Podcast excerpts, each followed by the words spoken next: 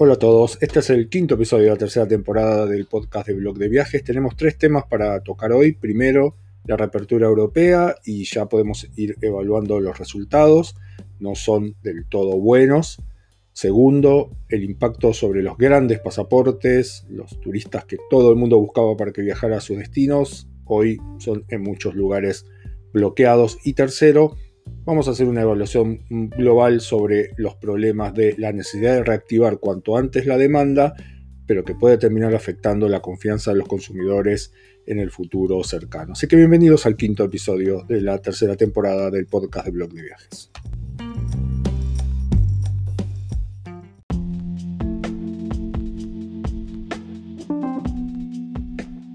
La reapertura de Europa ya tiene varias semanas y los resultados que han estado alcanzando ya nos permiten hacer algunas evaluaciones iniciales.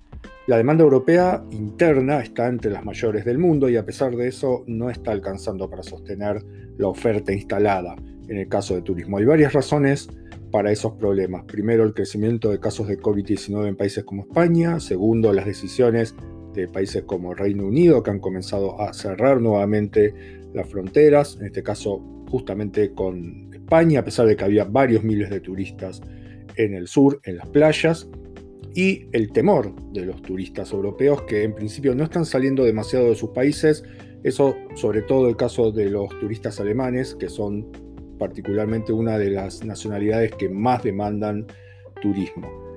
La Unión Europea había abierto sus fronteras a solo 13 países algunas semanas atrás, a eso se sumaba la demanda interna. Los números inicialmente, la demanda creció rápidamente, eso dio esperanzas a que el sector pudiera reactivarse y alcanzar números no tan buenos obviamente como 2019, pero al menos no tan malos como se podía esperar hasta hace dos o tres meses. Lo cierto es que después de esa demanda inicial, los números comenzaron a caer nuevamente y la cantidad de hoteles abiertos hoy o de restaurantes en lugares muy turísticos como el sur de España sigue siendo muy bajo, alrededor de 20-25%. En la industria obviamente le están buscando la vuelta, las aerolíneas como United, American, Lufthansa, British, Iberia enviaron una carta a las autoridades europeas y estadounidenses, están buscando consensuar medidas de seguridad para que los vuelos puedan reactivarse. Lo cierto es que con los números que se están dando actualmente en Estados Unidos es bastante complicado. Habría que implementar además toda una serie de protocolos estandarizados que tienen que ver con declaraciones juradas, exámenes médicos, uso de barbijos, etc. Eso probablemente no es lo más complicado. Lo más difícil actualmente, por supuesto, es el tema de la situación sanitaria de este lado del Atlántico. Así que lo que tenemos por ahora es, al menos en Europa, que la oferta instalada de turismo es excesiva para la demanda posible en estos tiempos. Por cierto, en América Latina, en algunos países han comenzado las reaperturas, caso Perú, que volvió ya a los viajes internos, aunque limitados.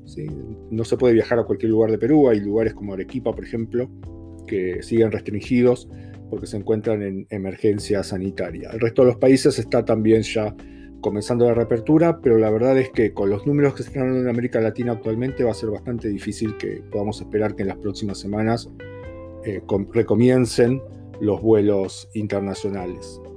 El gran temor, obviamente, de la industria turística es que por los próximos años sea una industria más chica, que demande menos empleo, que genere menos dinero, o sea, que pierda relevancia.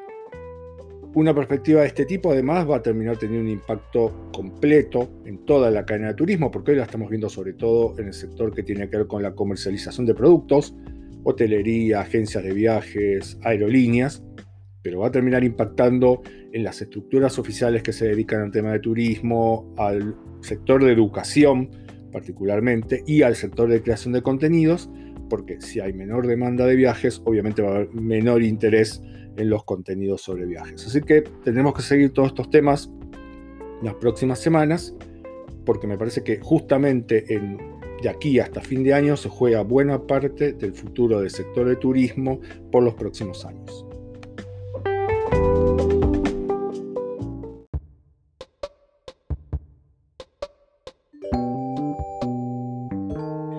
Una de las consecuencias más notables de la pandemia es como pasaportes muy poderosos y que te permitían el ingreso a cualquier país del mundo, o al menos casi cualquier país del mundo, sin necesidad de visa, hoy están casi bloqueados por completo. El caso más obvio es el pasaporte estadounidense y es un tema lo suficientemente traumático como para que varios medios de ese país se ocuparan, New York Times, The Atlantic, por citar dos de esos medios. En un mundo donde está priorizando la salud pública, la decisión de dejar a Estados Unidos fuera de los listados de países permitidos me parece como muy razonable. Estados Unidos lidera por lejos la cantidad de contagios a nivel nacional. Pero en las notas de estos medios estadounidenses que citaba antes, el foco está puesto en la pérdida de estatus del pasaporte de su país. De tener el privilegio de la aceptación casi universal, han quedado hoy al margen de la mayor parte de los países del mundo. Está claro, en el mundo el turismo está hoy seriamente limitado, pero la verdad es que, al menos antes de la pandemia, todos querían turistas de los países más ricos, que tenían mayor capacidad de consumo y ahora casi nadie los acepta. El momento seguramente donde esto quedó más claro fue cuando la Unión Europea dejó a Estados Unidos fuera de la lista de países desde donde aceptarían turistas. Era algo esperable, porque ya había bastantes rumores sobre eso, pero Europa es una de las regiones del mundo que los estadounidenses más visitan. El turismo europeo depende mucho de los viajeros que llegan desde Estados Unidos. Las aerolíneas de ambos lugares, de ambos lados del Atlántico, como contábamos en el bloque anterior, están pidiendo el retorno de los vuelos pero no parece ser que esta decisión se dé en el corto plazo. Como evaluación global, lo que tendríamos que decir es que los países que peor están gestionando la pandemia seguramente van a ser los que se queden por más tiempo fuera del mercado de turismo internacional y por supuesto Estados Unidos no es el único caso.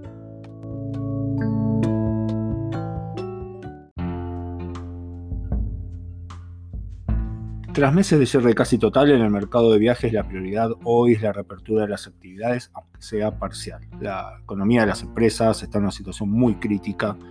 Todas necesitan la ayuda del Estado y saben que en esa situación no pueden resistir mucho más tiempo, pero tenemos un gran problema para estas reaperturas y que es la incierta situación de los próximos meses. Como contamos recién, en el caso europeo, en primer lugar, la demanda creció bastante rápidamente, pero a partir de las últimas dos semanas cayó bastante. ¿sí? La cantidad de hoteles, de restaurantes abiertos es bastante pequeña. Además, algunos países, como el caso de Reino Unido, han reinstalado la cuarentena para viajeros que lleguen, por ejemplo, desde España, donde había varios miles de ciudadanos británicos. Así que la reapertura implica un riesgo, que es alentar la demanda de viajes que luego, por tema de regulaciones, tengan que ser cancelados o postergados. Una situación, si se da así de manera muy masiva, va a terminar perjudicando a largo plazo la recuperación del mercado de viajes. Se entiende la impaciencia, pero es necesario reconstruir la seguridad del mercado de viajes y reconstruir la confianza de los usuarios y de los consumidores reabrir el mercado de viajes para luego proceder a cierres muy rápidos va a terminar teniendo un costo en el futuro que probablemente se traduzca en una recuperación más lenta a mediano y largo plazo. Así que en ese debate, en esa especie de baile entre la necesidad de la reapertura rápida y la necesidad de reconstruir a largo plazo la confianza de los usuarios, se va a definir el futuro del mercado de viaje en los próximos meses.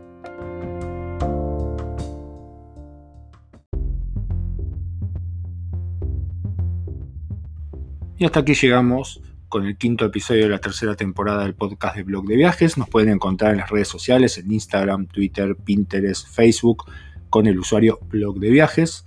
Se pueden suscribir al newsletter en blogdeviajes.com.ar barra newsletter y pueden escuchar los programas anteriores del podcast en blogdeviajes.com.ar barra podcast. Nos escuchamos la próxima semana.